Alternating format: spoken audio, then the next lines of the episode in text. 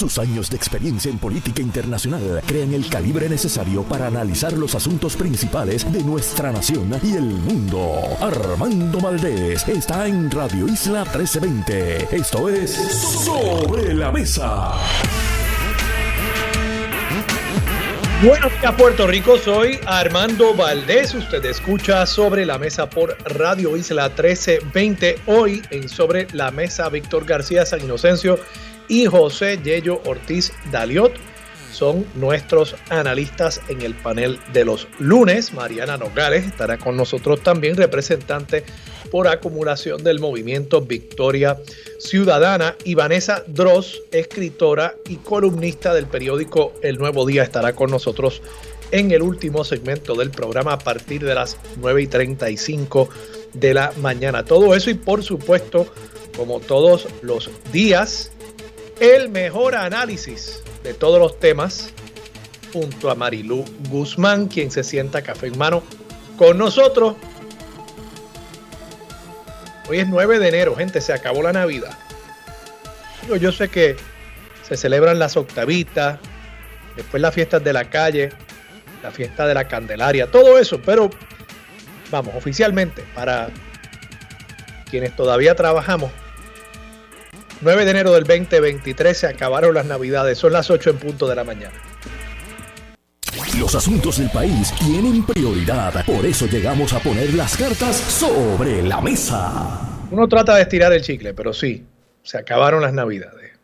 No se siente distinto y un poco hasta tristón, pero bueno, igual comienza el año nuevo, comienza el año 2023 y tenemos que mirar hacia el futuro con esperanza y con optimismo porque un nuevo año es una nueva oportunidad, un nuevo día es una nueva oportunidad para hacer algo totalmente distinto, para cambiar la vida de uno, para cambiar la vida del prójimo. Y a eso los invito durante todo este año 2023. Cada día, cada día es una oportunidad nueva para cambiar el mundo, para cambiar la vida de uno. Pero bueno, Vamos a empezar con varias noticias que quiero discutir en la mañana de hoy. El periódico El Vocero pone en portada que la Comisión Estatal de Elecciones y los partidos políticos están calentando motores de cara ya al proceso eleccionario del año próximo. Estamos, por supuesto, en año preeleccionario. Y el artículo de portada como tal, en la página 13, este artículo lo firma la amiga Yaritza Rivera Clemente, habla sobre los cambios que se están dando al interior de la Comisión Estatal de Elecciones y específicamente cómo la tecnología viene a cambiar varios procesos al interior de la Comisión Estatal de Elecciones, comenzando con el proceso del registro electoral. Va a haber un registro electrónico de electores y eso va a permitir según lo que expresó el presidente de la Comisión Estatal de Elecciones, que todavía es Francisco Rosado Colomera y no se ha nombrado a un sustituto, es que la herramienta que se está desarrollando, estoy citando aquí directamente, la herramienta que se está desarrollando y diseñando para que el propio elector desde su casa, como si fuera una transacción bancaria, actualice su registro de su asiento electoral y hasta pueda hacer primeras inscripciones, todo lo que hace en una HIP, una junta de inscripción permanente, pero claro, sin la necesidad de acudir a la junta de inscripción permanente. Y esto cuando se aprobó el código electoral ya había levantado una serie de cuestionamientos, creo que son cuestionamientos que valdría la pena levantar nuevamente eh, en el presente porque si ya hemos visto que aún acudiendo a la Junta de Inscripción Permanente han habido trampas en el sistema electoral, recordemos famosamente el caso de Guaynabo, donde se movieron electores, se mudaron para fines electorales. Ellos no mudaron ni una sola caja, pero para fines electorales, ciertos electores de pronto estaban radicados en Guaynabo y la idea era apoyar a uno o el otro candidato en el proceso primarista que estaba celebrando el PNP, que si no me equivoco en aquel momento era Ángel Pérez contra Héctor O'Neill. Y se mudaron electores para abultar la ventaja de un candidato o del otro, a pesar de que esos electores no tenían derecho a votar en esa jurisdicción. Y eso sucedió cuando todavía había que ir hasta la Junta de Inscripción Permanente con unos papelitos, con unos documentos, con una evidencia. Y ahora se está planteando que los electores desde su casa van a poder entrar al sistema de la Comisión Estatal de Elecciones y hacer estos cambios.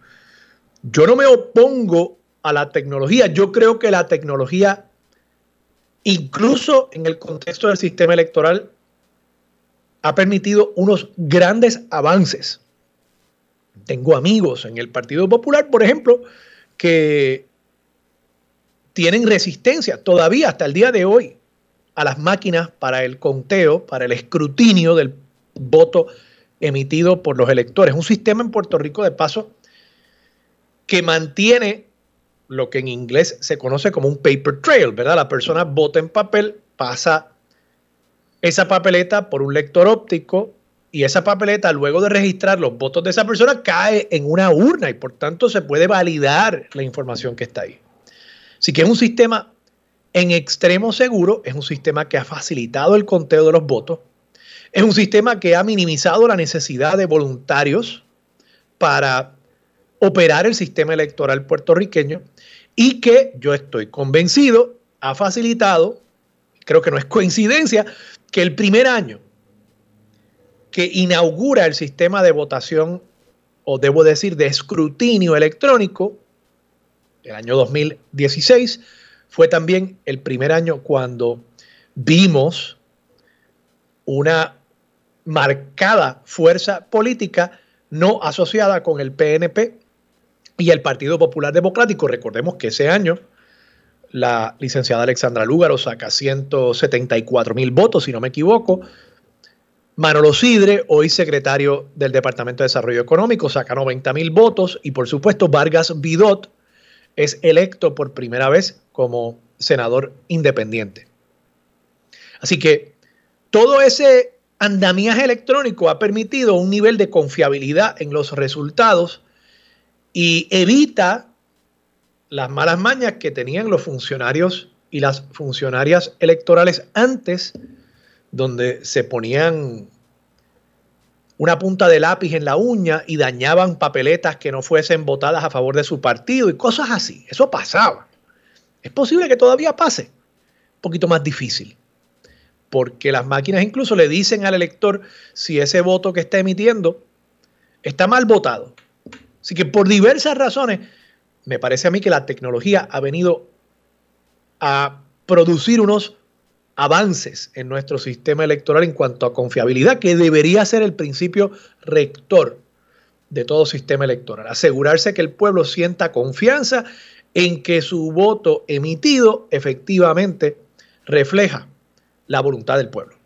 Ahora, esto de que ahora los electores van a poder entrar a manipular su registro electoral. Yo creo que hay que cogerlo con pinzas, tener mucho cuidado y yo quisiera pensar que los demás comisionados electorales van a estar con ojo puesto sobre este sistema y que van a informar. Yo no he escuchado, y sé que en la página 4 hay una serie de reacciones por parte de los comisionados electorales a preguntas que le hiciera la periodista, pero me parece que hasta el momento sobre este tema específicamente del registro electoral no hemos visto que los partidos de minoría se hayan expresado, hayan dicho, espera, nosotros estamos viendo esto y está bien hecho, o lo estamos evaluando y realmente esto se presta para mucha manipulación, no estamos listos. De paso, se habla en este artículo de inaugurar este sistema para el mes de abril del 2024, no para el mes de abril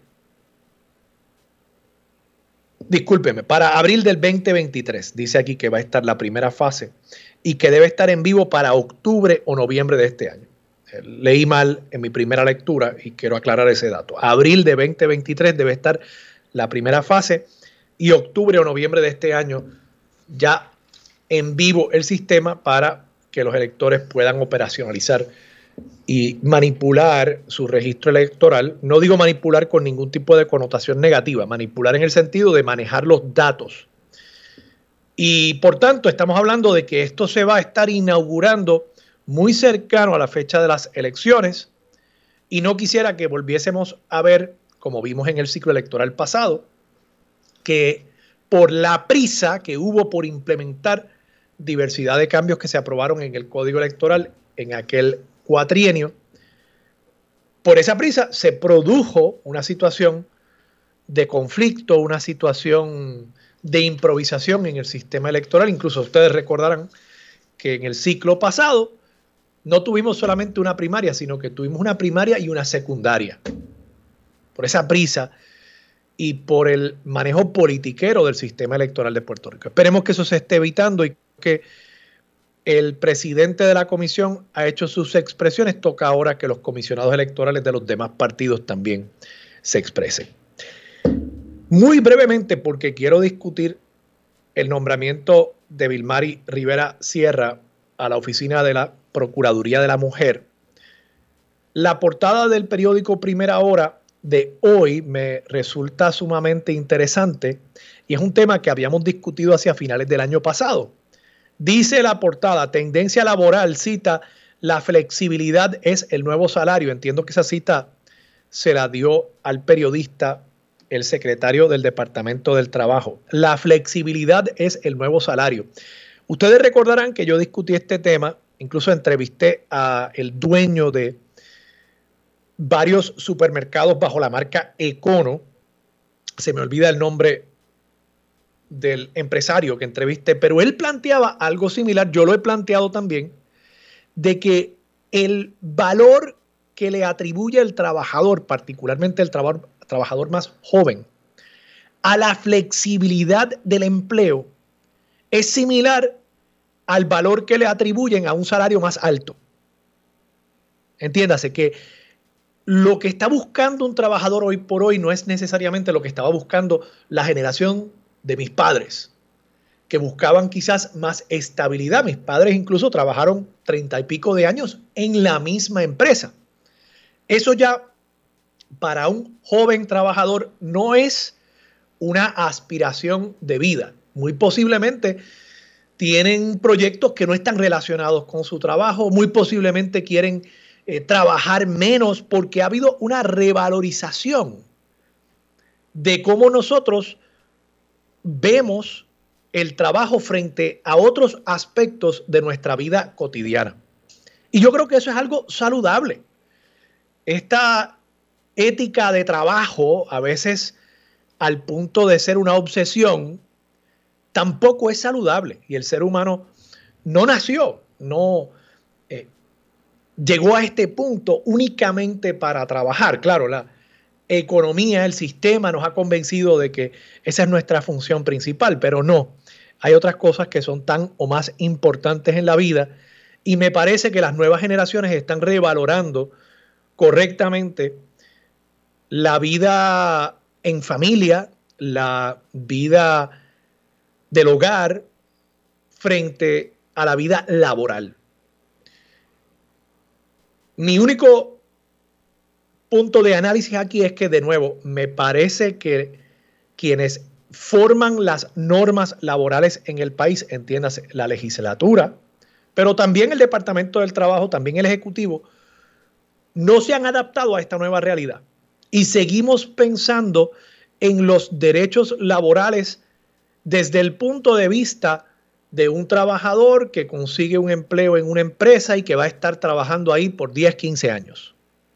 Y esa no es la realidad de la mayoría de los trabajadores jóvenes. Y poco a poco, mientras más personas mayores se vayan retirando, pues será más y más la tendencia a nivel de una mayoría de la fuerza laboral en Puerto Rico. Y en ese sentido creo que es importante que comencemos a mirar estas tendencias y que se comience a desarrollar una serie de normas laborales para proteger a esos trabajadores que respondan a esta nueva realidad.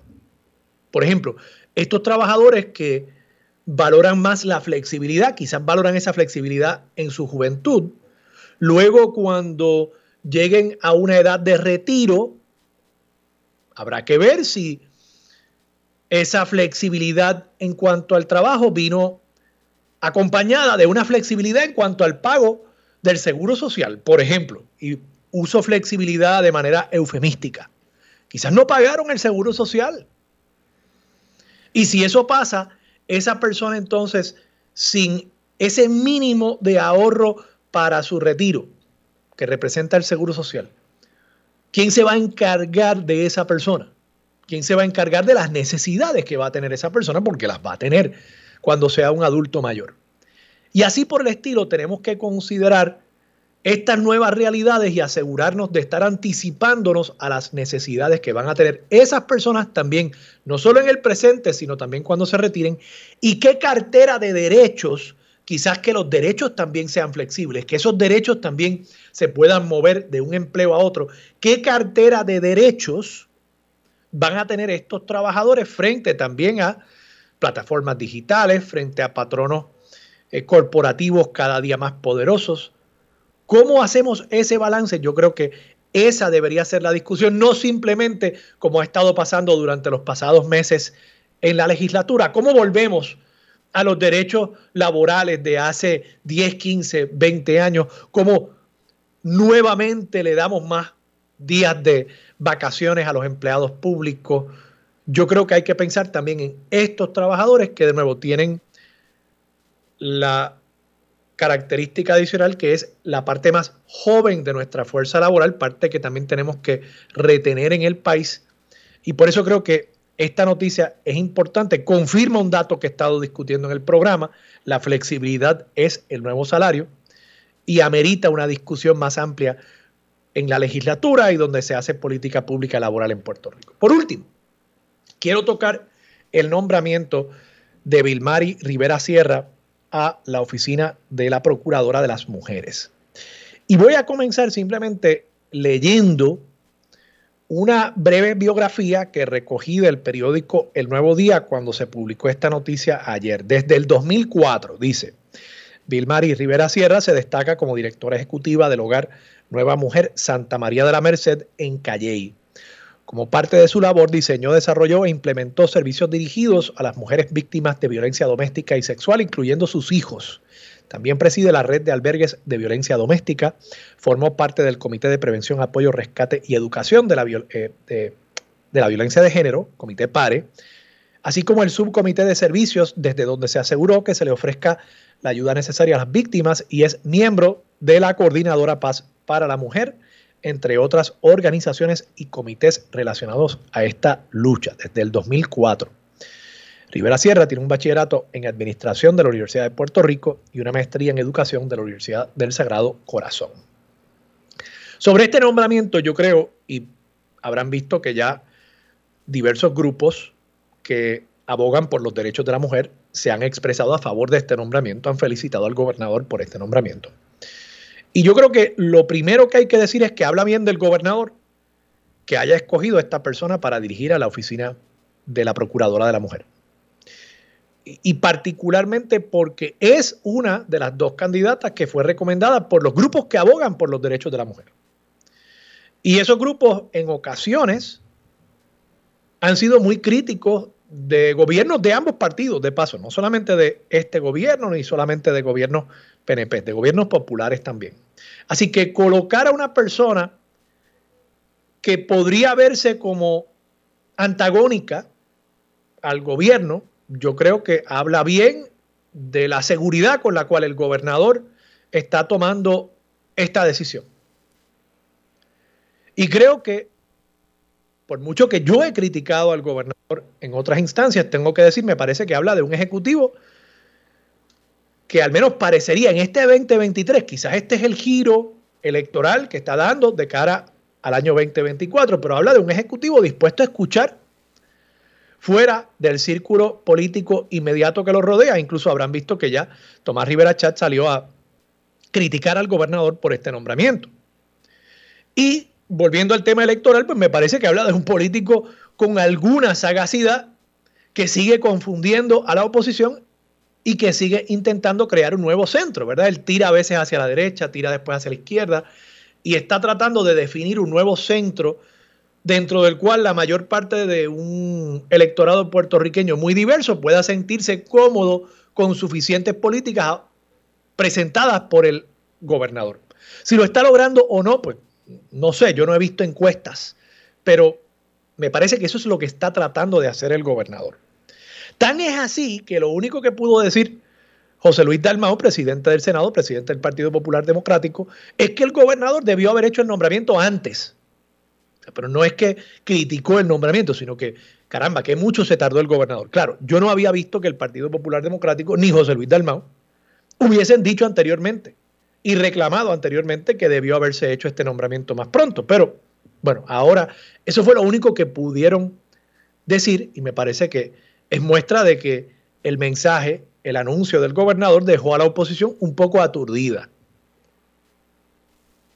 La que sí tuvo una reacción bastante negativa fue la senadora Joan Rodríguez Bebe, y con esto cierro, sé que ya estoy con la pausa encima, pero la senadora Rodríguez Bebe, persona que yo sé que muchas personas ven luces por ella y creen que es un intelecto privilegiado,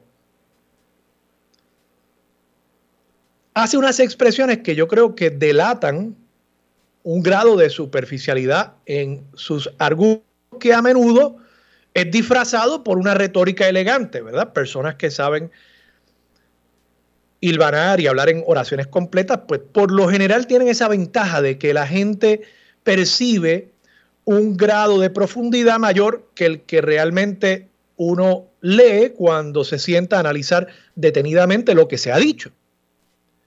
Y por ende yo quiero entrar aquí a analizar detenidamente dos expresiones que hizo la senadora. Ella ya de entrada dijo que está opuesta a la designación de Vilmari Rivera Sierra y específicamente porque apoya la educación con perspectiva de género. Dice la senadora, cito, Vilmari Rivera Sierra, designada a la oficina de la Procuradora de las Mujeres, tiene un récord claro en pro de la perspectiva de género, visión ideológica y política que excluye a todas las mujeres en el país que pensamos distinto. Fíjense ustedes cómo ella de entrada está diciendo, no me gusta la perspectiva de género porque excluye personas que piensan distinto, pero ella está diciendo que le va a votar en contra a Rivera Sierra porque Rivera Sierra apoya la perspectiva de género, cosa con la cual ella no está de acuerdo y por tanto está rechazando este nombramiento porque Rivera Sierra piensa distinto a ella. O sea que ella está haciendo lo mismo que alegadamente hace Rivera Sierra contra ella por no creer en la perspectiva de género. Dice más la senadora Joan Rodríguez Pepe, con esto me voy a la pausa. La OPM debe ser dirigida por una persona que pueda representar a todas las mujeres, no solo a las que favorecen esta ideología, pero sobre todo debe ser liderada por alguien que busque atender los problemas reales de las mujeres en el país mediante soluciones y enfoques interdisciplinarios efectivos. La Procuraduría no debe estar en manos de activistas que vean en las mujeres y sus causas un vehículo para adelantar visiones político-ideológicas. Miren, la persona que tiene aquí una visión político-ideológica evidente es la senadora Rodríguez Bebe, y ella usa las causas de las mujeres para adelantar sus intereses políticos y electorales dentro de Proyecto Dignidad. Pero además, ¿cómo puede decir la senadora Rodríguez Bebe que la persona que dirige la oficina tiene que atender los problemas reales de las mujeres en el país cuando desde el 2004 Vilmari Rivera Sierra ha sido directora de un hogar que protege a víctimas de violencia doméstica y sexual y ha sido además la presidenta de la red de violencia de género en Puerto Rico. ¿Cómo es posible entonces que estemos hablando, cómo es posible que la senadora esté hablando de los problemas reales y de que hay que atender los problemas reales cuando precisamente lo que se destaca de la biografía de esta persona, quien yo personalmente no conozco, es que ha dedicado su vida a atender uno de los problemas muy reales de la mujer puertorriqueña. Le deseo mucho éxito a Vilmari Rivera Sierra. Ojalá que se puedan superar las objeciones de estas voces y que sea confirmada al puesto de la Procuraduría de la Mujer. Vamos a la pausa. Regresamos con más de Sobre la Mesa por Radio Isla 1320. Regresamos, soy Armando Valdés. Usted escucha Sobre la Mesa por Radio Isla 1320 y a esta hora se sienta a la mesa Marilu Guzmán. Marilu, buenos días, ¿cómo estás? Buenos días Armando, saludos a todas las personas que nos escuchan y a ti particularmente después de el periodo navideño. Igualmente, igualmente, Marilu. ¿Los reyes se portaron bien contigo? Sí, se portaron bien. Ellos siempre se portan mejor que Santa Claus. ¿Cómo no? ¿Cómo va a ser de otra manera? ¿Verdad? Pues imagínate. Mira, Marilu, eh, nada, quería eh, comenzar con este tema que dejé sobre la mesa, sobre la Procuraduría de la Mujer. Eh, yo no sé si tú has tenido el, gusto de conocer a, a Vilmarí Rivera Sierra, yo no, no la conozco. por referencia, muchas personas me, me han hablado bien de este nombramiento, además de las expresiones públicas que se han hecho. Y, bueno, me gustaría tu parecer y, tu parecer también sobre las expresiones que han hecho figuras como, por ejemplo, la senadora Joan Rodríguez Bebe, que, tengo que insistir, hay, hay unas contradicciones en los planteamientos que ella hace, de nuevo, revestidos de una retórica que, que tiende a, a marear a algunas personas y de pronto eh, quedan convencidos que están ante una gran erudita y pues yo creo que realmente cuando uno entra al detalle, eh, pues hay unas contradicciones, hay un poco de, superficialidad en el planteamiento. No, yo eh, no me gusta la perspectiva de género porque es excluyente de personas que no piensan de la misma forma. Y entonces ella lo primero que dice es que está en contra de este nombramiento, simple y sencillamente porque ya está de acuerdo, la nominada, con la perspectiva de género. Bueno, pues entonces, ¿de qué estamos hablando? Mm. Pues mira, yo, yo siempre he planteado, aunque yo tengo que decirte que no, no soy la voz más autorizada para hablar sobre esto, eh, que una de las cosas que debía hacer todo gobernador era eh, auscultar el sentir de las organizaciones feministas, que es lo que dice la propia ley de la que, crea la oficina de la Procuradora de la Mujer. Y eso, según decía la senadora Anaíma Rivera Lacén en una entrevista que le hizo Julio, Julio Rivera Saniel, este, pues no ocurría desde que se nombró a, María Dolores Fernández. Este, y ya vimos el resultado de nombrar personas que no tienen esa trayectoria, que no están respaldadas por las organizaciones de mujeres, que son las organizaciones que eh, pues tienen conocimiento de cuál es la realidad por la que atraviesan las mujeres, qué necesidad es la que tienen las mujeres, ¿verdad? En términos de hacer valer los derechos que por muchos años este, se han eh, venido desoyendo. Eh, y, y me parece, por lo que dicen eh, las organizaciones de mujeres y por lo que dicen personas que realmente tienen una trayectoria de lucha en, en favor de los derechos de las mujeres, que es un buen nombramiento, este, que, que es una persona que realmente está comprometida con eh, hacer valer los derechos de las mujeres y creo que una pieza fundamental es que ella crea en la perspectiva de género porque eh, Armando, nosotros necesitamos urgentemente que se implemente en las escuelas un currículo de perspectiva de género. Nosotros necesitamos urgentemente que se eduque a nuestra sociedad sobre la perspectiva de género.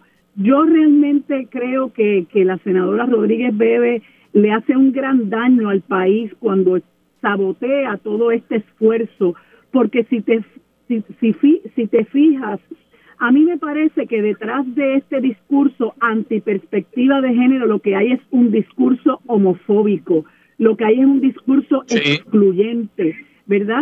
Que, que, que, que es ofensivo, que es excluyente de las personas que tienen una identidad de género distinta a que ella entiende que debe ser la tradicional o una orientación sexual con la que ella no está de acuerdo. Y creo que le hace mucho daño a eso porque está excluyendo este, un sector de nuestra población que necesita ser escuchado, que necesita ser incluido, eh, ¿verdad?, en la toma de decisiones del país eh, y, atendido eh, como, como corresponde. Sin embargo, fíjate que cada vez que hay aquí hay un feminicidio, este, Armando, tú no escuchas indignada a la senadora Rodríguez Bebe. Y eso yo creo que es lo primero que nosotros tenemos que llamar la atención sobre esta actitud que para mí es incomprensible. Sí, eh, eh, estoy de acuerdo. Eh, está más ofendida por por temas como eh, una diferencia de criterio en cuanto a la perspectiva de género, que, que por el hecho de que el año pasado aumentaron eh, los feminicidios íntimos en Puerto Rico, cosa sobre la cual no hemos escuchado una expresión por parte de la senadora. Entonces, eh, igual me parece un tanto, eh, hasta una falta de respeto, el que se plantee, el que ella esté planteando, que se debe nombrar una persona que atienda los problemas reales de las mujeres, como si la violencia de género no fuese un problema real de las mujeres en nuestro país. Claro. Porque, esa, es la trayectoria de vida. La carrera de esta persona, Vilmar y Rivera Sierra, es en defensa de las mujeres que han sido víctimas de violencia de género. Así mismo es. Y, y es realmente, yo, fíjate, yo creo que eh, la, este nombramiento que, es muy acertado, eh, puede darle un giro, el giro que necesita la oficina de la Procuradora de la Mujer, porque una de las quejas de los sectores feministas es que la oficina de la Procuradora de la, de la Mujer estaba rehuyendo actuar como una oficina autónoma y se estaba convirtiendo en un apéndice del gobierno. Yo escuchaba ayer a un, a un compañero que tiene un programa en Radio Isla, este, y él decía que, que, era acertado el nombramiento por lo que él escuchaba también de, la, de las organizaciones feministas y que este nombramiento venía a llenar el vacío que había dejado Lercy Boria. Y decía para mí, bueno, ella no llena el vacío que dejó Lercy Boria, es que Lercy Boria en sí misma era un vacío, ¿no? Y esto era una queja que tenían las organizaciones feministas en cuanto a la postura que ella asumió sobre el rol que debía jugar en la oficina de la Procuradora de las Mujeres y entonces ella en cuanto al asunto de la perspectiva de género, eso era este una lucha interna para ella decir que ella favorecía la perspectiva de género. Eh, la oficina se convirtió en un apéndice del Ejecutivo, por así decirlo.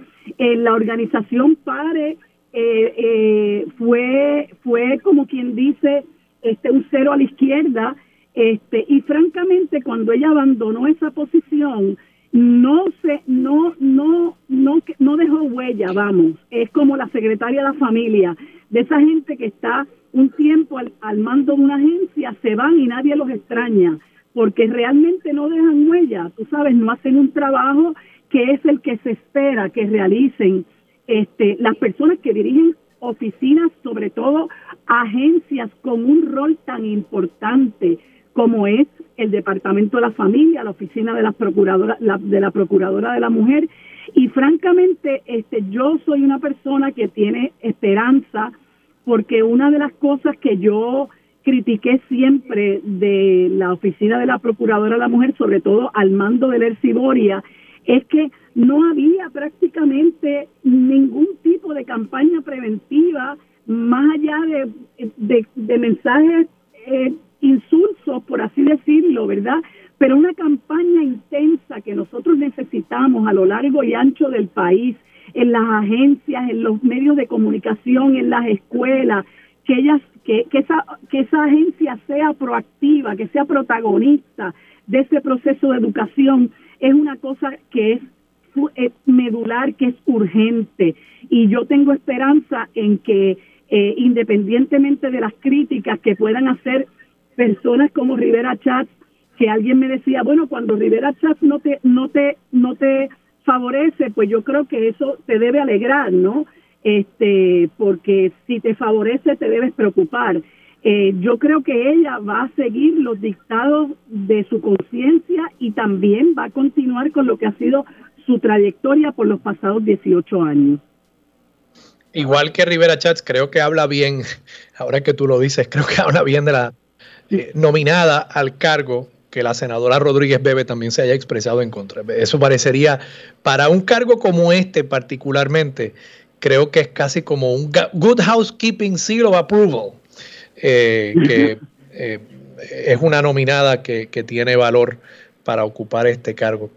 Marilu, vamos a la pausa. Cuando regresemos quiero hablar contigo sobre la agenda legislativa, el resto de la agenda legislativa para este para esta sesión que recién comienza, los líderes de ambos cuerpos han hecho expresiones. Me parece que el presidente de la Cámara está tirando adelante un poquito más, incluso hay unos anuncios a página completa en varios rotativos en el día de hoy anunciando los logros de la Cámara de Representantes. Y parecería ser que todo el mundo está tratando de utilizar este punto medio en el cuatrienio para reempaquetar y rebrand, darle otro giro a la proyección de sus respectivos poderes constitucionales. Veremos si le funciona de cara a las elecciones del 2024.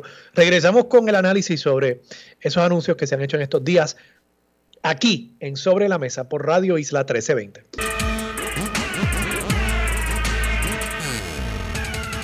Regresamos, soy Armando Valdés. Usted escucha sobre la mesa por Radio Isla 1320. Sigue sentada a la mesa Marilu Guzmán. Marilu, te dejé un tema sobre la mesa. Los líderes legislativos están haciendo sus anuncios en cuanto a la agenda que pretenden abordar durante este, esta sesión legislativa. El presidente de la Cámara creo que ha sido posiblemente el más agresivo en plantear su agenda y además, como mencionaba, publicó unos anuncios a página completa a manera de repaso de logros de los primeros dos años de su eh, administración, de su presidencia de la Cámara Baja. Eh, ¿qué, te parece a ti? ¿Tú crees que están a tiempo todavía para, eh, para decir tenemos esta agenda y, y, esto pues es justificación para volver a darnos la confianza en el caso de los populares? incluso veo aquí el Nuevo Día publica hoy en la página 5 eh, un recuadro en el que están las prioridades de cada una de las delegaciones, supongo, habrá sido la intención al entrevistar a esta figura. Y en el caso de el presidente del Senado y el presidente de la Cámara, pues realmente no hay mucha coincidencia en cuanto a, a las prioridades que uno y el otro han detallado. Por tanto, pues que incluso al interior del Partido Popular en la legislatura no hay esa, esa coherencia ¿no? entre los dos cuerpos para realmente lograr adelantar una agenda frente, frente al Ejecutivo, que es del Partido Nuevo Progresista. ¿Qué te parece a ti? Pues mira, em, eh, Armando, a mí me parece que esta, esta, este anuncio del presidente de la Cámara y del presidente del Senado, a mi juicio, lo que lo que advierte es que ellos están conscientes de que están en un año eh, previo al año electoral. Y entonces eh, se plantean una serie de eh, agendas o unos objetivos que a mi juicio son muy ambiciosos y no solamente ambiciosos, sino que son un poco tardíos, porque mira, muchas de estas cosas que dice el propio presidente del Senado, oye, una persona que lleva tanto tiempo como senador, eh, él no llegó a la legislatura hace dos años, él llegó a la legislatura antes y ahora mismo yo no sé cuánto tiempo lleva en el Senado, pero es una persona que debería conocer cuáles son los problemas que nosotros tenemos como país. Entonces, a, a un año antes de las elecciones, en el año preelectoral, él se plantea esta agenda ambiciosísima de eh, darle prioridad a lo que es el departamento de la familia, la salud mental, el departamento de educación, que si no fortalecemos estas áreas, obviamente vamos a tener que bregar con el problema. A mí me parece que esto es una cosa, este, eh, eh, en cierto punto, hasta que pretende tomarle el pelo a la gente, porque eh, ¿Por qué no se ha hecho esto antes? ¿Por qué no se ha trabajado con estos problemas antes? Estos no son problemas que tenemos desde hace dos meses ni de hace un año. El asunto de la educación, de la familia, de la vivienda, de la salud, son problemas de muchísimo tiempo, son estructurales y ni el Partido Popular ni el Partido Nuevo Progresista han ofrecido eh, soluciones eficientes, eficaces, soluciones reales a unos problemas que realmente han desembocado en unos males sociales muy terribles para esta sociedad. Por lo menos tú tienes a, a la a la senadora María de Lourdes Santiago que te habla claramente eh, al igual que la, que la representante Mariana Nogales, te hablan claramente de un sistema de salud universal. Mira, vamos directo al grano, ¿qué es lo que ustedes quieren con el asunto de la salud? Eh, que ya uno sabe que las aseguradoras en el país tienen a los políticos comprados, reparten dinero en las campañas, tienen cabilderos para ir a oponerse a cualquier proyecto de ley que amenace, ¿verdad?, el control que ellos tienen sobre el dinero del sistema de salud en el país y ya todo el mundo sabe eh, cuán precario está nuestro sistema de salud, cómo se están yendo los médicos en el país y la mayor parte de estos médicos que se van lo que plantean es el problema que tienen con las aseguradoras, todos los problemas que les ocasiona a ellos este sistema de salud dirigido donde están estos intermediarios que utilizan el dinero público ¿verdad? Para enriquecerse ellos primero, para asegurar la operación de su emporio y después lo que queda, entonces se lo damos a los pacientes y a los proveedores. Este, en cuanto al asunto de la educación, mira, hay unos problemas estructurales también. Y, y, y, y, qué es lo que pretende hacer José Luis Dalmau en los dos años que le quedan? Este, entonces, por otro lado, tienes a, a, a Tatito Hernández, que te plantea una reforma anticorrupción, en serio, eh, a estas alturas, ¿cuánto tiempo lleva Tatito Hernández en la legislatura? ¿Verdad? Y la, y la corrupción pasándole por el frente, por las propias narices. Aquí hay un código anticorrupción que se aprobó estando eh, Ricardo Rosselló. ¿verdad? ¿Qué ha pasado con eso? Y entonces ahora tú le hablas a la gente de reformas anticorrupción, de la eliminación de ACES, este y de, y de remitir a un a una división en el Departamento de Salud el manejo de los fondos de Medicaid y Medicare este y la eliminación de AFAF. Mira, son cosas, Armando, que nosotros eh, tenemos que sospechar eh, que son para gradas, francamente, este, que son proyectos de ley primero eh, muy complejos para que pasen el sedazo de ambas cámaras y muchísimo menos para que los firme Pierluisi. Así que muchas de estas cosas me parece que es un entretenimiento. Cuando aquí hay unos proyectos, hay unas propuestas de hace mucho tiempo, como son las propuestas de la moratoria en la construcción en las costas del país, aprobar una nueva ley de costas, propuestas sobre el sistema de salud universal, eh, y nada de eso le dan paso. Pero, pero este, esas pues, propuestas, Marilu, no sufren de del mismo vicio que las propuestas que plantean Tatito y José Luis Dalmau y quizás hasta más por, por venir de partidos de minoría. O sea, me acabas de plantear por un lado que las propuestas de Tatito y, José Luis Dalmau son demasiado ambiciosas para, pasar el sedazo de ambos cuerpos y, y, tener la firma del gobernador, pero entonces me dices que pues una propuesta como el sistema de salud universal, que, tanto eh, el PIB como Victoria Ciudadana lo están planteando, pues, pues, pues, sí es algo que debe considerarse. Bueno, pues pienso que eh, es tan eh, ilusorio pensar que eso va a ser aprobado en este ambiente como lo serían algunas de las propuestas de los dos presidentes camerales, ¿no? Sí, te, te, entiendo perfectamente. Lo que pasa es que estas son propuestas que recurrente vienen, recurrentemente vienen de las minorías no y nunca han sido acogidas por las mayorías cuando han tenido la oportunidad de aprobar estos proyectos de ley y los problemas son de décadas, los problemas son estructurales.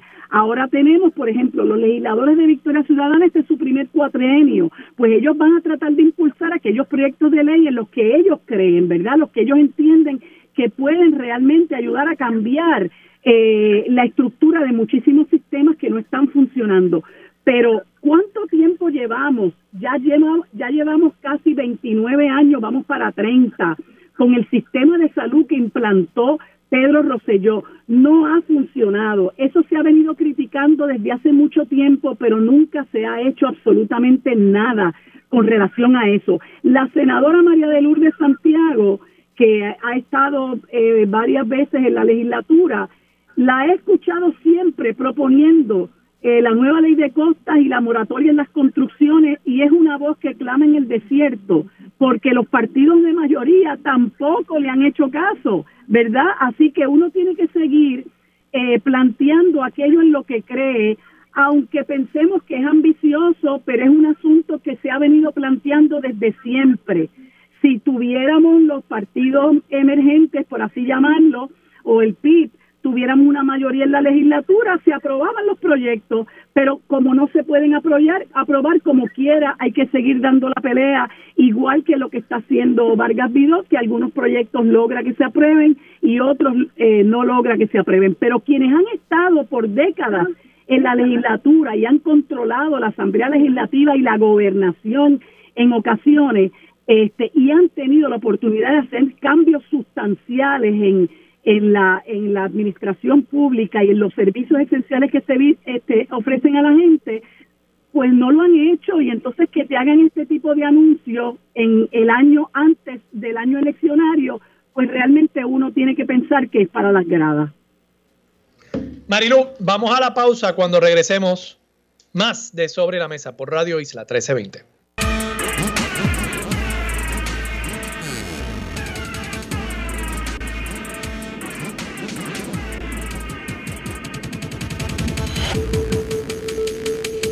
Bueno amigos, hoy como todos los lunes tenemos al ex representante por el Partido Popular Democrático, José Ortiz Daliot.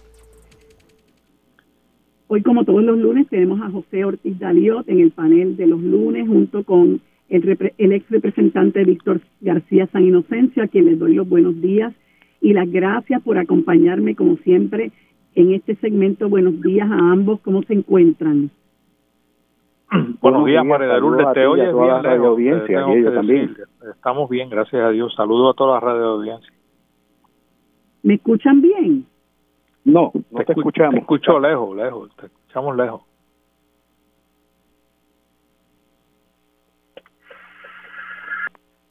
Bien lejito. ¿Me escuchan mejor ahora?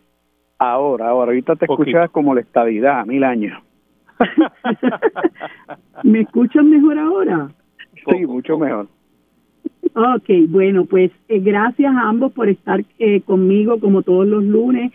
Estaba comentando yo ahorita con Armando eh, esta noticia, ¿verdad? De, de casi de primera plana que tiene el, el nuevo día, que es con relación a la agenda legislativa que tienen que tienen tanto Cámara como Senado ahora que comienza la nueva sesión legislativa del año 2023 y le comentaba yo a Armando, bueno, que eh, si bien es cierto que hacen un, si bien es cierto que hacen un, un resumen de lo que em, eh, pretenden hacer algunos de los legisladores, ¿verdad?, más destacados de las diferentes colectividades y el senador Vargas Vidot como, como, eh, como senador independiente, este, eh, me parece a mí que la, la, la eh, agenda o la, los proyectos que propone hacer eh, tanto tanto Vargas, perdón, tanto José Luis Dalmau como Tatito Hernández, pues son objetivos, son proyectos que a mi juicio son más bien para las gradas porque son cosas que se podían haber propuesto y ha echado a andar hace mucho tiempo eh, y que resulta un poquito eh, sospechoso que se haga todo este tipo de anuncio en el año previo al año electoral y estar hablando de que vamos a hablar de vamos a trabajar con el departamento de la familia, la salud mental, el departamento de educación. Imagínese de los de los temas más importantes, controvertibles, eh, que, que, que más crisis han hecho en los últimos tiempos ¿verdad? Entonces hablar por otro lado de que se va a eliminar eh, la AFAF, que se va a eliminar la ACES, etcétera, ¿no? Una reforma de una reforma de permisos eh, sobre estos temas que son, ¿verdad? Bastante álgidos eh, cuando tienes un gobernador que está muy alerta de que ningún de no de que no pase ningún eh, eh, proyecto que vaya a afectar su, su, su, su agenda ejecutiva. Eh, Yello. Bueno, eh, María de Lourdes, yo creo que, por ejemplo, los las prioridades legislativas de los legisladores de la minoría, eh, no todas, pero gran parte, están más alineados con las necesidades del pueblo. Yo creo que después de dos años en la legislatura, esta legislatura empezó en el 2021, deberían ya de conocer eh, cuáles son las cosas que apremian al pueblo de Puerto Rico. Eh, y no veo en, la, en las expresiones de los senadores de mayoría eh, y representantes de mayoría, quienes conozco ambos, eh, no veo eh, legislativos o iniciativas legislativas que atiendan esas necesidades que el pueblo está padeciendo. Por ejemplo, no hablan de, y el gobernador habló un poco de esto, de la reforma contributiva, no hablan de un alivio contributivo para el pueblo de Puerto Rico, no hablan de la energía eléctrica, no hablan de, de cómo van a atender el, el, problema de, la energía eléctrica, pero sin embargo veo a los legisladores de minoría como Mariana Nogales y María de Lourdes Santiago hablar sobre esos problemas. Eh, Dalmau habla del modelo de la salud.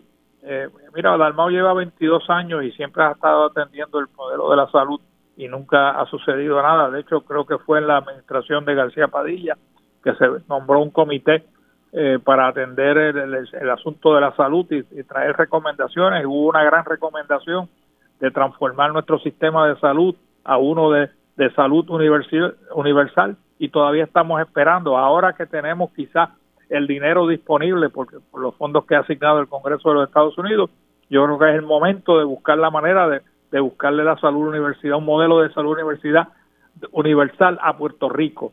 Eh, no veo eh, de cómo se va a atender los problemas que hay eh, de, de, de, eh, educación eh, y cómo podemos mejorar la educación para evitar precisamente cosas, las noticias que estamos recibiendo de feminicidio en este nuevo año. y me da mucha, mucha pena escuchar a una legisladora de la minoría, pero que es un voto importante en el Senado de Puerto Rico para lograr una mayoría para cualquier iniciativa legislativa, eh, criticar el nombramiento que hace el gobernador eh, sobre la Procuraduría de la, de la Mujer, que creo que va a atender un gran vacío que existe desde hace muchos años en esa oficina. Eh, y, me, y, me, y me lastima que quieran imponer eh, su visión religiosa por encima de, lo, de las necesidades que tiene este pueblo para atender ese problema y otros como la criminalidad. Así que no sé, lo veo muy superficial eh, las propuestas del, de, la, de, la mayoría eh, y, los de la minoría con mucho más, más cercana a las necesidades de nuestra gente. Víctor. Bueno, mira, eh, yo creo que aquí se debería empezar el año legislativo explicándole a la gente los poderes que no tiene la Asamblea Legislativa y por lo tanto sus estrechos límites territoriales. Había que empezar por educar a las personas y decirle, mire, el Congreso de Puerto Rico, el Congreso de los Estados Unidos gobierna Puerto Rico y punto. Y limita enormemente lo que la legislatura puede hacer. De paso, eh, creó una junta de supervisión fiscal que nos ha hipotecado tanto que limita todavía más las iniciativas que pueden tomarse. Y una vez explicado eso, decir en qué rayos y sobre qué van a legislar. Entonces, ellos tienen un buen punto aquí. Yo creo que en el tema de la salud, una vez dispuesto un bloque por cinco años para solventar la tarjeta embrollona de Pedro Rosselló, seguida a pie de juntilla por las administraciones populares, eh, pues se pueden hacer unos planteamientos sobre la salud, pero hay un tema que, también lo señala ellos, o sea, el, senador, Ortiz Aliot, y es que eh, los márgenes son tan estrechos que si el gobernador de Puerto Rico no quiere que le toquen para nada al alcahuete número uno de las aseguradoras de Puerto Rico, el plan vital, la ACES, no va a pasar ninguna legislación que restrinja a la CES en su alcahuetería universal con las aseguradoras del plan vital. Como es difícil muy difícil que se atrevan a meterle mano en el Ejecutivo, yo creo que en la legislatura sí, y deben hacerlo, a los seguros comerciales de salud que están destripando, desangrando y chupándole la sangre como vampiros a proveedores y pacientes en Puerto Rico. Esa debía ser una, una prioridad importante. Yo creo que por lo menos deben plantar bandera y aprobar la legislación. Si el gobernador quiere quiere asumir la posición de alcahuete histórico de las aseguradoras, pues que lo haga. Pero tiene que metérsele mano a la CES y tiene que metérsele mano a los seguros comerciales de salud y el país no aguanta más. Eh, eso por un lado. Por otro lado, coincido. En el tema de la energía, bendito, esto ha sido un fiasco tras otro. Y Puerto Rico va a enfrentar este año, aunque baje el precio del petróleo, aumentos energéticos alucinantes. Eso por un lado de la electricidad, por otro lado, es terrible que el cartel del gas en Puerto Rico no le haya pasado los descuentos a la gente después de un año de rebaja en el precio. Eh, y, y, el gobierno, pues aquí pasa en el cielo gloria. Hay que meterle mano a unas cosas que están ahí, que están dándole la cara a la gente. Y, y lo otro es, no veo una agenda para tratar de aminorar las presiones que han llevado y continúan llevando a la gente a irse del país. Seguimos despoblándonos. Así es. Eh, yo creo que, que eh, particularmente lo que plantea José Luis Dalmau, que coincido con Yello en que es bastante superficial las expresiones que hace y esas, esas alegados proyectos que tiene para, para esta nueva agenda legislativa, eh, obviamente eh, les hace falta el cómo, el cuándo, ¿verdad? Eh, el, el, el, por qué lo va a hacer, a qué se debe que tenga que recurrir a esa, a esa agenda.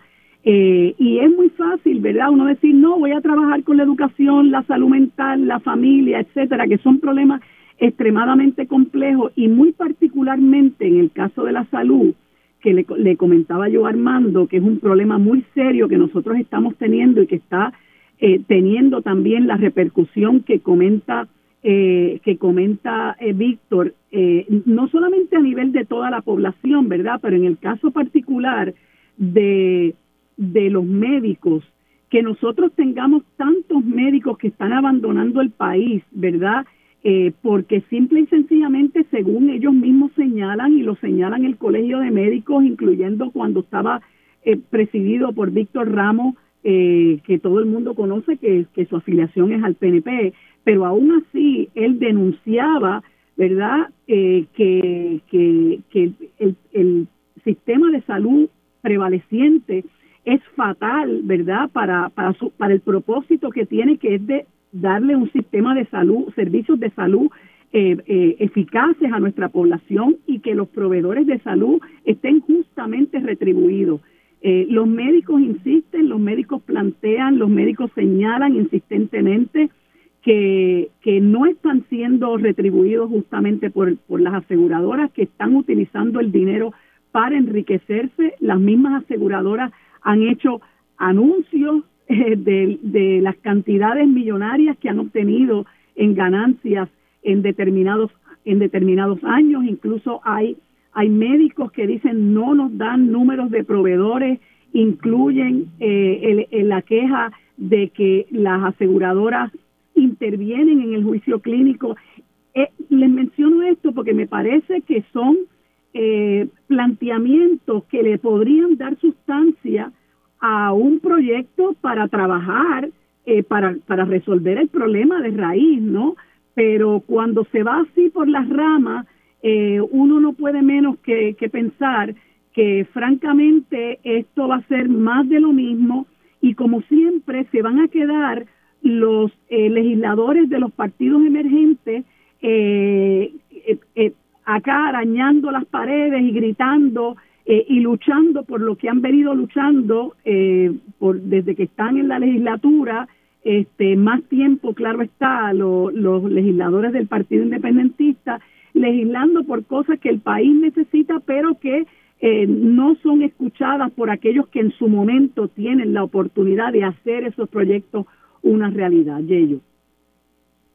Yo, yo creo que tú tienes razón, o sea, que volvemos a la, a la a que no están atendiendo las necesidades del pueblo y las necesidades del pueblo no solamente en su en su necesidad económica y de desarrollo educacional y de la salud, sino por ejemplo no se menciona en ninguna de las alternativas eh, o de las prioridades el código electoral.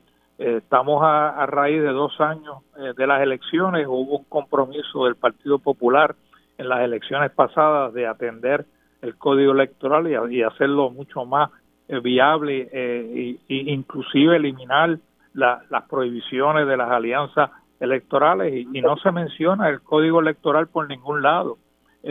no se menciona eh, la eliminación de, tanto daño que nos ha causado de la ley 22 que continúa dislocando eh, comunidades en Puerto Rico y desplazando comunidades. Y no se menciona nada sobre ese particular, no se menciona nada sobre el ambiente, excepto obviamente las representantes de, minoría, tanto la independentista como la de eh, Movimiento de Victoria Ciudadana, no se menciona sobre el cambio climatológico climático o sea, aquí hay unas prioridades que el pueblo tiene que no están siendo atendidas por las mayorías legislativas PNP y Popular, porque las dos, hay que hablar de las dos, de, los dos partidos.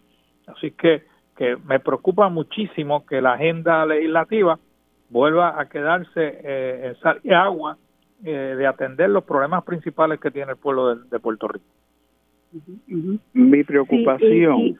ajá, mi preocupación principal en este momento es que existe una parálisis absoluta y una vaguitis aguda en la utilización de las facultades investigativas de decenas y decenas y decenas de comisiones legislativas.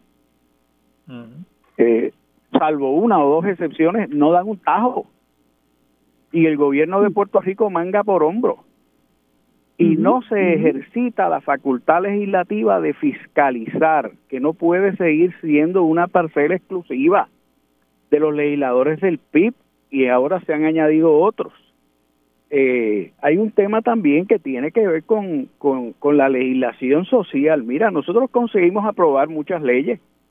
El problema es que los gobiernos se empecinan en no implantarlas o en obstaculizarlas o en no dejar que fluyan o en no asignar los recursos. Y entonces la Asamblea Legislativa tiene que actuar sobre eso. Pero yo te diría que aquí estamos experimentando los efectos de una bomba atómica en materia de, salvo honrosas excepciones, y las hay, eh, de preparación y capacidad de muchos elementos dentro de la Asamblea Legislativa para entender la naturaleza de su trabajo en primer lugar y para hacerla. El senador Ortiz Dalío, estoy seguro que coincidirá conmigo en que por lo menos antes la gente podía optar por no hacer, pero sabía cómo hacerlo. Eh, y, y, sabía lo que tenía que hacer y lo hacía o no lo hacía según su conveniencia. Pero ahora tú realmente eh, tomas una lista de, de la guía de teléfonos comercial que existe, hay una, y lees los nombres y es como si leyeras en muchos casos los nombres de la lista de las votaciones finales. Tú dices, pero ¿y qué ha hecho esta persona? ¿A qué se dedica? Eh, además de ocupar un escaño. Y yo esto lo digo con mucha pena, lo digo con mucha pena, de verdad. Eh, pero, pero yo no veo que a dos años de distancia de esta Asamblea Legislativa haya habido muchos legisladores que hayan desarrollado algún grado de competencia de las que no tuviesen los que las tenían y los que no las tenían pues tristemente no han desarrollado mucho y eso en un gobierno donde el gobernador ganó por 33% de los votos emitidos, que fue la mitad del total de votos eh, que se emitieron. Eh, en un país donde el Ejecutivo está en un hilo y donde hay una Junta de Supervisión Fiscal hipotecando al país continuamente, tener una legislatura sin los marcos adecuados de competencia, con todo el territorio que tiene restringido y no ejercitando las pocas facultades que tiene, es realmente eh, llama a, a, un cuadro tétrico eh, y casi de complicidad con la incompetencia y entrega a los grandes intereses que tiene la administración de Pierluisi. Así es. Y eso que señala, eso que señala Yello es sumamente importante, lo que tiene que ver con la ley 22, hoy conocida como ley 60, lo que tiene que ver con lo que está ocurriendo con nuestros recursos naturales, que si ustedes se fijan, no es, eh, no es eh, bandera que hayan tomado eh, los, los partidos tradicionales, porque eso indudablemente, como decimos este, popularmente, les pisa el callo a, a, los donantes, ¿verdad? Eh, particularmente en el caso de la ley 22, tengo que mencionar que el, el senador Zaragoza intentó hacer unas gestiones para enmendar esa ley y se celebraron incluso unas vistas públicas eh, y de la Cámara eh, inmediatamente vinieron expresiones de parte del senador Jesús Santa y del senador eh, Tatito Hernández de que eso no iba a pasar y Tatito Hernández dijo tranquilamente que eso eh, eh, perjudicaba a sus constituyentes, ¿no? y la gente tiene que tener esto muy claro porque hay una complicidad tanto en, en el Partido Popular, entre el Partido Popular y el Partido Nuevo Progresista para defender a estos intereses. Este, y, y, y se quejan después de que la alianza entre Victoria Ciudadana y el PIB es una un junte demoníaco, digamos, pero ellos están todo el tiempo en alianza defendiendo precisamente estos intereses que operan para sus propios intereses y en contra, ¿verdad?, de los de los de las aspiraciones del pueblo y en contra, ¿verdad?, de que se eh, aprueben los proyectos que le van a garantizar justicia social a, a la gente. Y por otro lado, pues quería comentarles que pues eh, también hay un desfase entre entre esto que ocurre, lo que son las propuestas legislativas y la y la agenda que tiene Pierluisi, eh, que va por el camino de, de buscar más fondos federales, este que si el SSI, este que si el SNAP, eh, que que si las leyes enmendar las leyes de cabotaje exclusivamente para que se nos exima eh, en cuanto a la carga de combustible y el asunto del estatus. Y entonces, pues uno uno mira por un lado que la legislatura, los líderes, ¿verdad? de la legislatura, este, tienen sus miras puestas en una cosa, Pierluisi tiene sus miras puestas en otra, y, y nosotros los que estamos en el medio, por así decirlo, pues eh, nuevamente nos sobrecoge el pesimismo porque eh, vemos que pues finalmente aquí no va a haber acuerdos eh, que, que nos puedan elevar la calidad de vida, que puedan hacer que esto cambie de alguna manera, Yello. El, el, problema que tiene Pierre Luisi es que su visión de país o su proyecto de país es eh, la lograr la estabilidad y por eso es que su misión principal es aumentar o buscar la manera de la paridad en los fondos federales porque no tienen ningún otro plan. O sea, tú has escuchado a Pierluisi hablar de desarrollo económico y proyectos de desarrollo económico para Puerto Rico. Cero, ninguno. No tiene plan de país que no sea aquel de tratar de conseguir más fondos federales.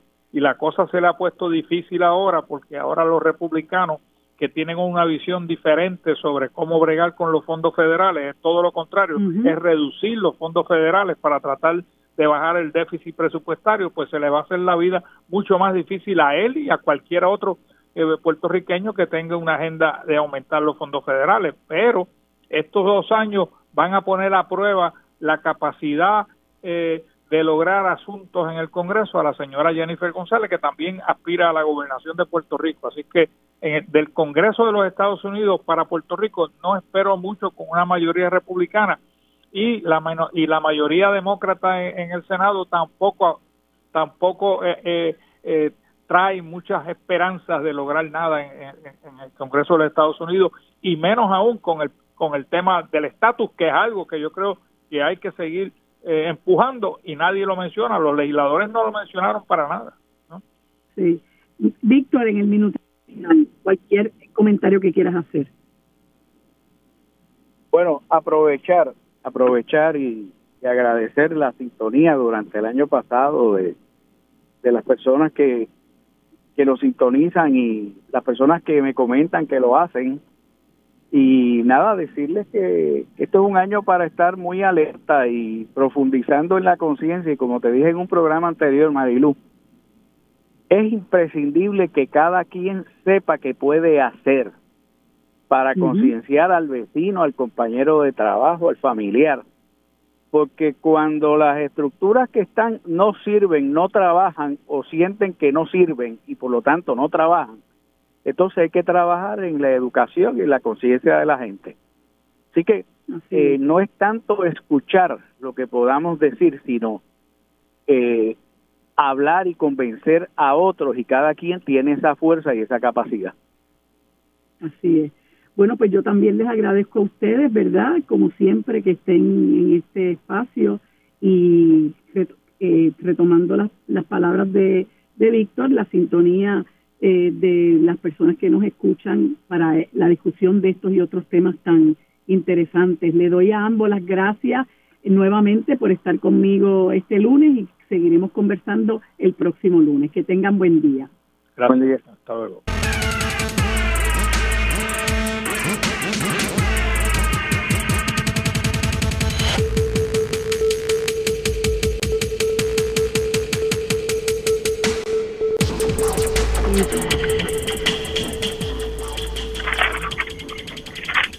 Bueno amigos, tenemos en línea a la amiga y representante Mariana Nogales Molinelli, a quien le doy los buenos días y las gracias por estar conmigo en este segmento. Saludos Mariana, ¿cómo te encuentras? Saludos Marilu y a todas las personas, estamos de lo más bien. Pues mira Mariana, eh, eh, había pedido contactarte porque sé que eh, pusiste un campamento eh, allí en las inmediaciones del barrio Borinquen, donde están construidas unas instalaciones del destructor, como tú le llamas, Carlos Román, que están sobre la cueva de las golondrinas, le han llamado el campamento Pelícano y quisiera que nos des detalles sobre sobre esta gestión que estás haciendo que es tan importante para proteger nuestros recursos naturales. Pues mira, Marilu, eh, el campamento comenzó el 2 de enero y esto por razón de la inacción de las, de las agencias que se supone que intervengan en ese espacio, eh, pero también por la negativa de la Comisión de Recursos Naturales de atender la resolución de la Cámara 830, que es una resolución para investigar todo lo que está ocurriendo en ese espacio. Yo quería aclarar que la controversia o el nivel de destrucción no se limita a las estructuras que están encima de la cueva Las Golondrinas, para la cual hay un consenso incluso del, eh, del destructor Carlos Román González y del gobernador de que tienen que ser demolidas. Claro, eh, como la situación de la estabilidad de la cueva es, tan delicada, eh, van a tener que ser removidas de manera manual o no se puede meter una maquinaria ahí porque va a colapsar la cueva. Eh, pero aquí hay varios otros espacios de destrucción. Aquí pasaba la ruta del tren, incluso pasaba entre un mogote que en ese momento se dividía en dos, era como un túnel, pero sin la parte de arriba y por ahí pasaba el tren. Esa persona destruyó un mogote, lo destruyó, así que ha hecho un crimen no solamente eh, ecológico, ¿verdad? Ambiental, en violación a la ley que protege eh, el calzo, la zona cálcica, sino que también ha hecho un crimen histórico y cultural de lo que representaba eh, las vías del tren, además de atentar contra la servidumbre, que es propiedad privada de la familia Dubón. Además de esto, eh, Marilú, hay un camino vecinal que se llama Camino Cuesta Los Lazos y ese camino eh, fue eh, verjado, le, le, hicieron una verja alrededor y obstruyeron el paso. Eh, y esto también entró incluso en la propiedad privada de los colindantes y era un camino que la gente utilizaba de acceso para la playa, para el muelle de azúcar, para ir al Hotel Vista Azul, que está más arriba y también lo utilizaban eh, los turistas que venían a ese hotel para llegar a la playa. Esto ha sido eh, no solamente cercado, ¿verdad? O no le han puesto una, una verja, sino que también ha sido destruido. Era un camino municipal eh, que estaba pavimentado en cemento por el municipio. Ha sido destruido, le han tirado relleno producto del mogote y hay un relleno de aproximadamente 40 pies en donde la, la geóloga del Departamento de Recursos Naturales y Ambientales ha advertido que es un terreno inseguro e inestable porque aquí nunca se ha medido hasta dónde llegan ese sistema de, cuevas y cavernas.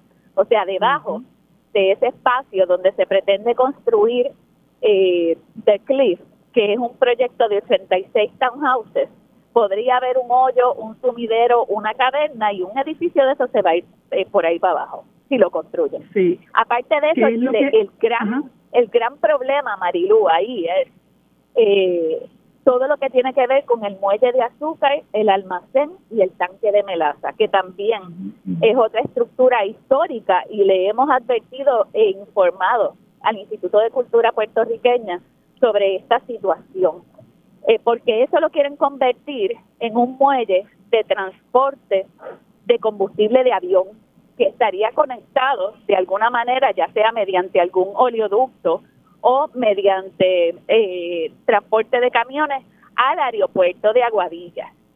Y eso sí, se dañaría todo ese ecosistema y mata la actividad económica del turismo que se da allí. El muelle de azúcar queda justo al lado de la cueva La Colondrina, más abajo está el área de anidaje de pelícanos y más abajo está la playa Crash Boat.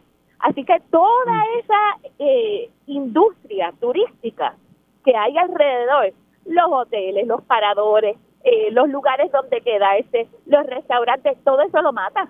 Porque una vez hay un barco, unos barcos transportando combustible de avión allí, va a haber unas normativas, por ejemplo, de Homeland Security, que no puede haber gente cerca, ni jet ski, ni kayak, ni lancha cerca de cierto de cierta distancia al muelle.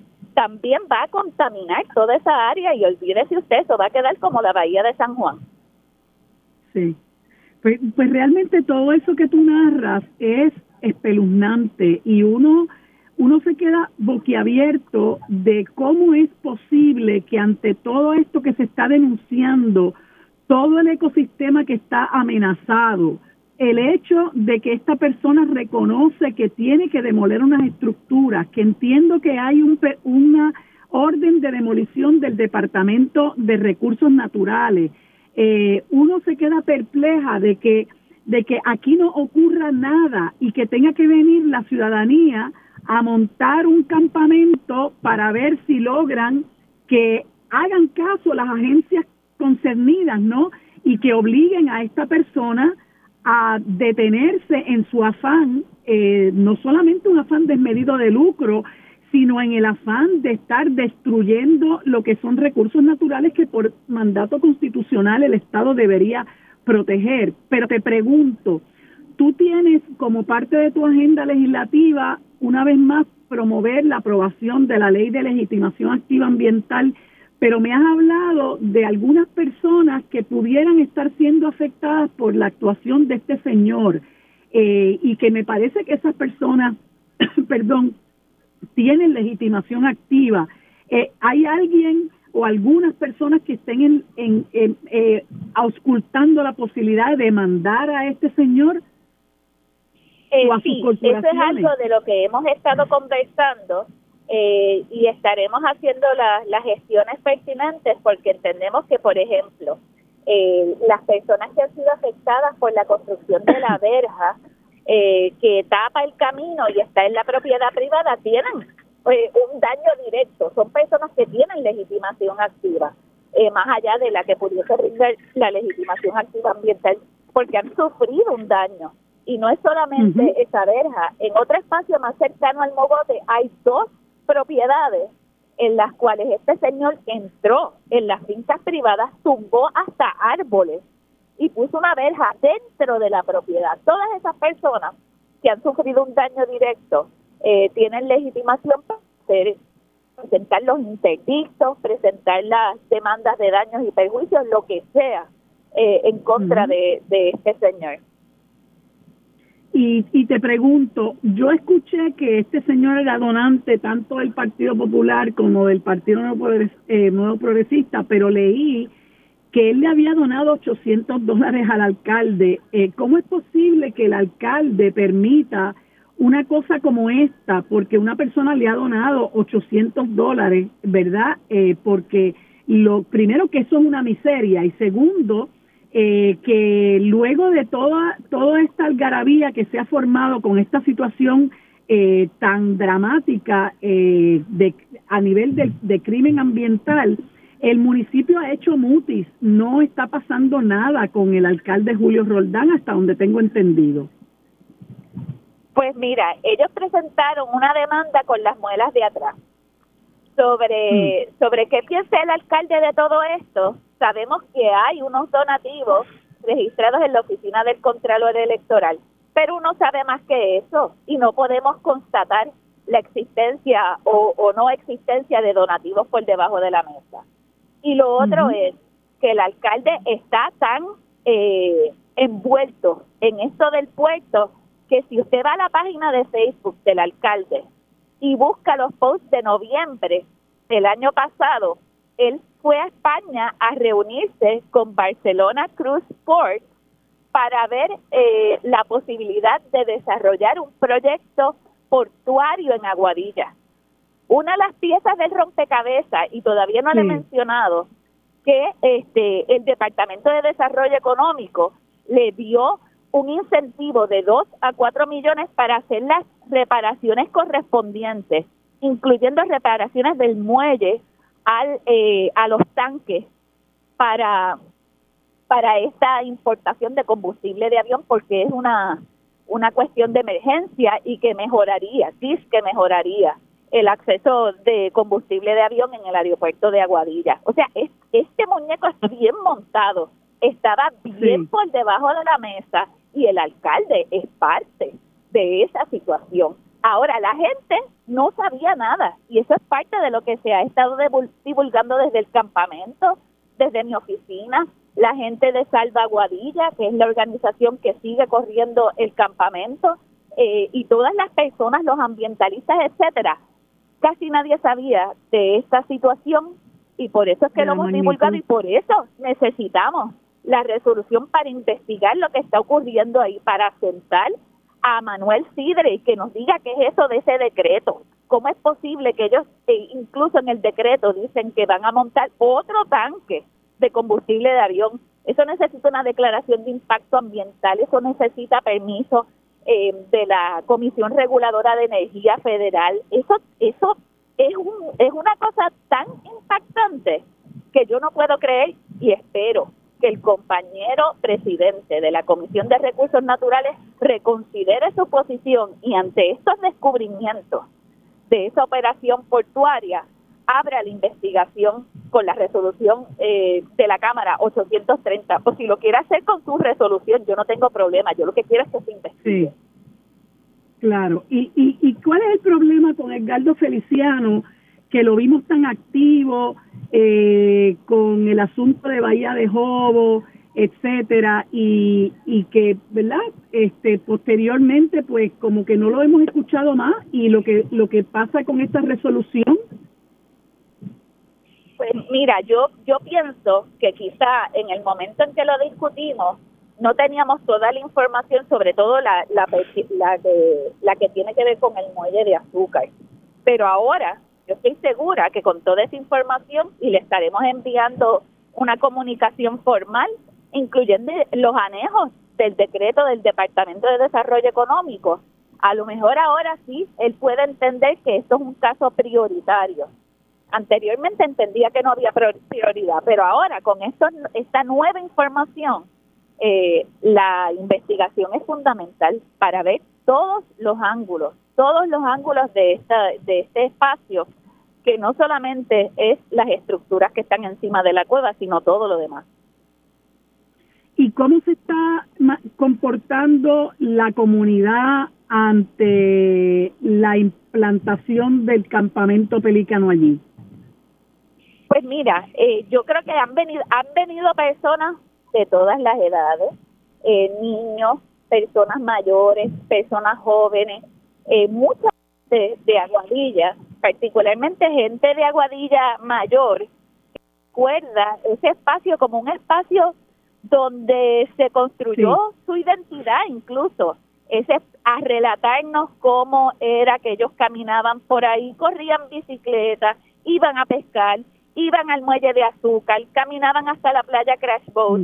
o sea, era un espacio de disfrute de la comunidad y están indignados. Incluso yo he visto personas que cuando miran el nivel de destrucción que se puede ver desde ahí y los rellenos con, con los pedazos del mogote, se le han aguado los ojos. Este, este es un espacio que, que la gente siente muy cercano y todos han agradecido eh, la presencia del campamento, nos han traído eh, botellas de agua, comida, eh, bueno, de todo. Ha sido una cosa bien hermosa, tanto de la gente en Aguadilla como de la gente fuera de Aguadilla. Mariana, pues gracias, gracias por dedicarnos este espacio tan importante para seguir divulgando este crimen ambiental tan terrible que está ocurriendo. Te deseo mucho éxito y exhorto a la gente a continuar apoyando estos esfuerzos porque hay que salvar nuestros recursos naturales. Gracias, Mariana, y espero que podamos conversar sobre esto en una próxima ocasión. Buen día.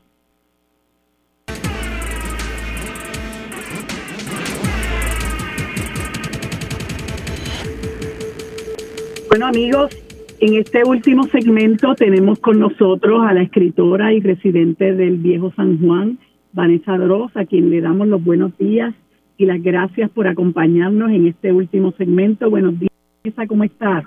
Buenos días para ti también, eh, licenciada Marilu Guzmán, y para tu radio audiencia. Pues Vanessa, estaba yo conversando ahorita con Mariano Nogales sobre la importancia de la protección de nuestros recursos naturales eh, y parte de lo que también nosotros tenemos que proteger es nuestro patrimonio histórico y eso es el viejo San Juan el lugar de, en el que tú resides hace muchísimas décadas, ¿no? Este, y sé que has estado muy activa en esta asociación de vecinos del Viejo San Juan. Escribiste una columna recientemente en el periódico El Nuevo Día eh, que se titula, perdóname que como que la perdí, Viejo San Juan en vela por una ciudad. Y quería que, ¿verdad?, nos resumieras en este espacio qué es lo que está ocurriendo eh, en el viejo San Juan y cómo afecta eh, la vida cotidiana de ustedes como residentes y el patrimonio como tal que representa la ciudad histórica. Bueno, mira, hay eh, hay unos renglones en particular que afectan lo que llamamos la estructura o la infraestructura de la ciudad, que es, por ejemplo, el asunto de la basura. ¿Ok? Eh, yo no sé si tú sabes que la, la mayor queja que tienen los turistas eh, sobre sus visitas al viejo San Juan es lo sucia que está la ciudad y lo mal eh, que huele precisamente por la basura, porque tú sabes que la basura si no se recoge a tiempo, pues los residuos que destila pues manchan las aceras y esa, esa peste se queda ahí eh, pegada y este asunto de la basura no es solamente por la por las noches o por las madrugadas eh, porque hay un compañero del, del grupo que desde septiembre del 2021 está enviando, compartiendo con la comunidad, pero además está enviando al municipio unos informes sobre las condiciones de la basura en ciertas calles de la ciudad después de los acontecimientos eh. No, la, la basura es un problema de todas horas en el viejo San Juan porque no ha habido una orientación adecuada por parte del municipio para que los residentes y los comerciantes sepan adecuadamente dónde y cómo depositar la basura. Por ejemplo, los tangones esos que tú ves por ahí, verdes y azules, se supone que sean mm. para uso de los residentes, no de los comerciantes. Los comerciantes se supone que tengan, y si no los tienen, los deben pedir, unos tangones más verticales de otra índole que se supone que entonces coloquen al lado de estos para cuando pase el troll de la basura a determinadas horas pues no todo el mundo usa los tangones esos a todas horas del día, tú los puedes ver desbordantes de bolsas de basura, de, de cajas de cierto tipo de establecimiento que cogen las cajas y las meten ahí y obviamente bolsas inmensas de, de basura de otro tipo de establecimiento como comida, eh, bares, etcétera, etcétera.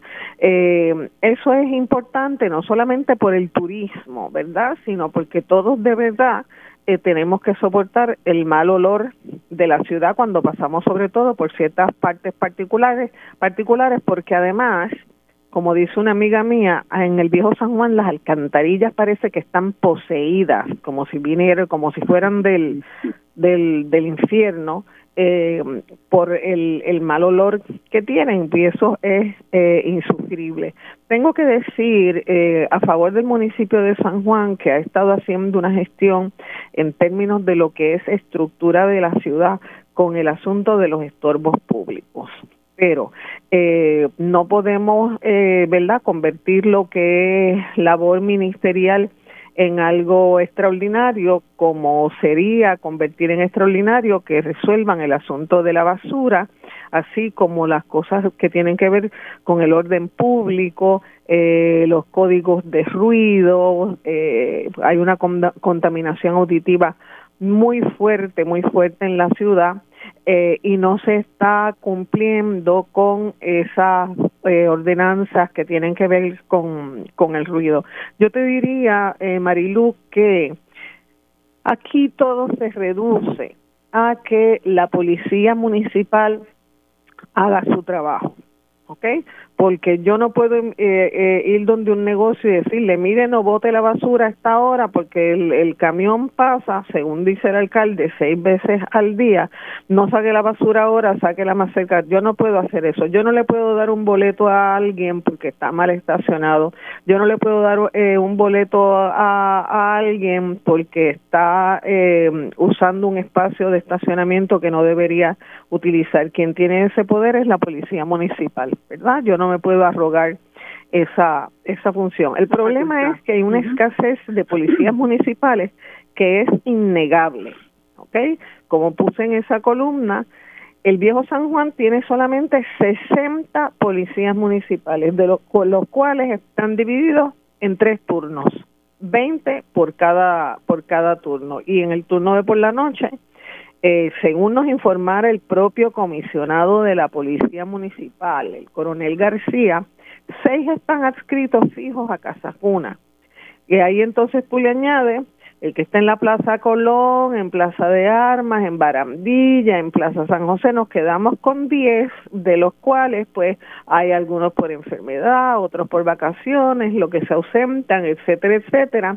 Por lo tanto, la respuesta mayor más grande que reciben los residentes del viejo San Juan cuando van a denunciar algo o quieren que se resuelva alguna una situación es contestan pero dicen que no hay patrulla o que no hay personal para atenderla. Eso nosotros estuvimos en una hemos estado en varias reuniones con el comisionado García y la la la postura es Marilú de hecho, se quedó en una reunión en agosto, en unos acuerdos que ellos iban a resolver una serie de situaciones. Y, y cuando tuvimos la, reunión ahora en diciembre, cuatro meses después, ellos no habían hecho nada con esos acuerdos. Tú le preguntabas dónde se implementaron, cómo se viabilizaron las circunstancias para ver cómo se resolvían. Es que no se puede hacer nada o sea, es como una impotencia eh, total en términos de cómo se resuelve el asunto. Por, ellos no lo piensan que están haciendo más con menos, ¿ok? Que ellos están haciendo bien su trabajo. Cuando nosotros le mandamos una carta en junio al alcalde exponiéndole todos los problemas que tiene el, el viejo San Juan y que requieren una atención inmediata, urgente, porque esta ciudad está en crisis. desde hace años. Y además le decíamos esa carta, inclusive no había que decírselo, porque él, la municipal, lo sabe muy bien cuáles son los problemas. ¿Ok? Desde ese entonces nosotros no, no, no tenemos una respuesta eh, del alcalde. Ahí están todos los problemas. El viejo San Juan es una ciudad insegura por los problemas de tapones que se crean por el exceso de tráfico que hay y la policía municipal no tiene un plan, no hay plan para controlar esos tapones, porque si lo tuvieran no habría tapones en el viejo San Juan. Y si hay un problema de una de una de una situación de salud o un fuego lo que sea, olvídate, la persona se muere y el y la casa y la casa se quema. Y eso es un problema de seguridad no solamente para nosotros los residentes, sino también para los comerciantes y para los visitantes, porque un visitante no quiere venir aquí a dar la vuelta del zángano, como le decimos, y de pronto quedarse atrapado con un problema de salud y que no llegue una y que no llegue una una ambulancia.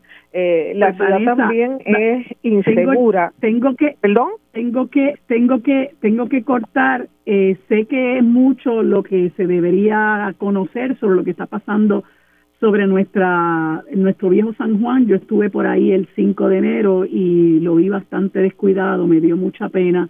Este, vamos a ver qué ocurre, ¿verdad? En las próximas semanas y continuamos hablando, eh, pero te agradezco, ¿verdad? Tu tiempo para dejarnos saber eh, lo que está pasando en el viejo San Juan, que contrario a lo que yo te agradezco a pues ti, disculpa que haya estado brillando. como una máquina para aprovechar el tiempo. Sí, gracias. Bueno.